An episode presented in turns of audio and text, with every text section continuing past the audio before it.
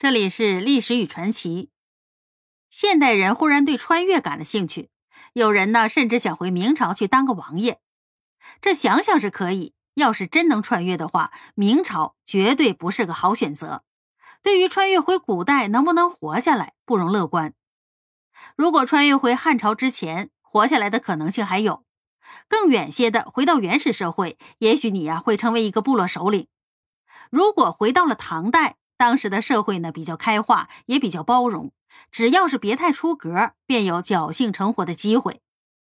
现代人穿越回去最好的选择，大概是元朝。一身不可思议的见识，能像丘处机一样被奉为国师，也未可知。主要还是因为啊，拓欢帖木儿皇帝喜欢新鲜事物，他自己本身就是个大发明家，一定会奉无所不知的你为上宾。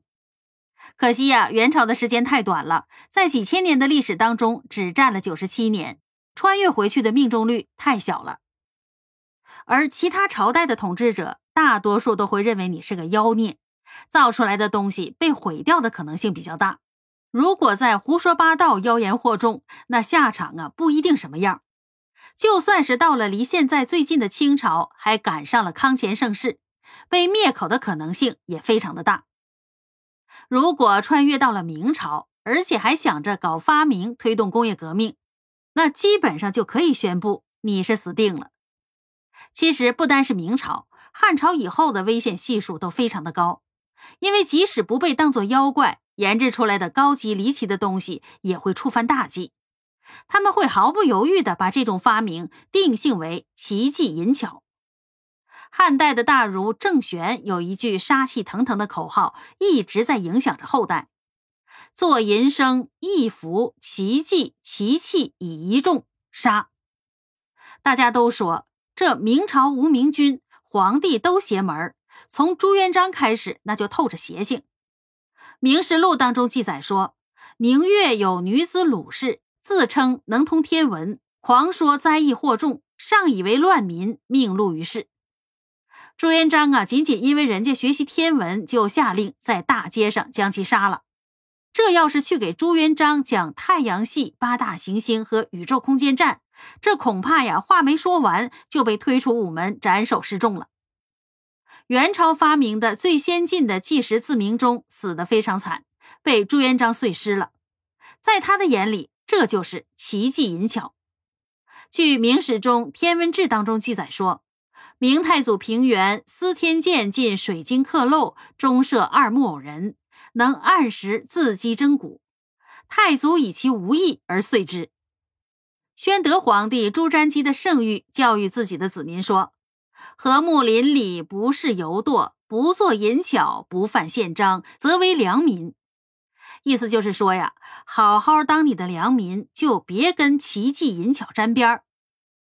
成化年间，有一位南京吏部主事夏崇文上书，公开提出要禁奇技淫巧，去异端邪术。弘治年间，有位给事中叫涂旦，这位官员上奏说，江西烧造各样瓷器，聚集淫巧，这连景德镇瓷器的精美工艺也被看成了淫巧。嘉靖年间，有位给事中名叫何奎，也是忧国忧民的，提出了要对百工技艺亦且日式银巧绳之以法。如果碰上了这样顽固不化的家伙，那穿越的人生还的可能性啊也不大。万历朝也有人一直在提醒皇帝，奇技淫巧必言其禁，他们就像防火防盗一样防发明，真是让人心塞气短。至于天启和崇祯之类的时代呀，劝您呐尽量还是别去了，可能还来不及搞什么发明，就被裹挟着去起义抢粮食了。这先活下来比什么都重要。如果去起义抢粮，恐怕最后的结果不是饿死沟渠，就是人头落地。世界上的事儿啊，真正坏在小人手里的有限，坏在自以为正统的迂腐君子手里的倒非常的多。明代的科技开始落后于欧洲，与那些迂腐和顽固之人脱不了干系。单说穿越过去的人，没有电和钢铁等基础材料，想干点惊世骇俗的事儿啊，非常的难。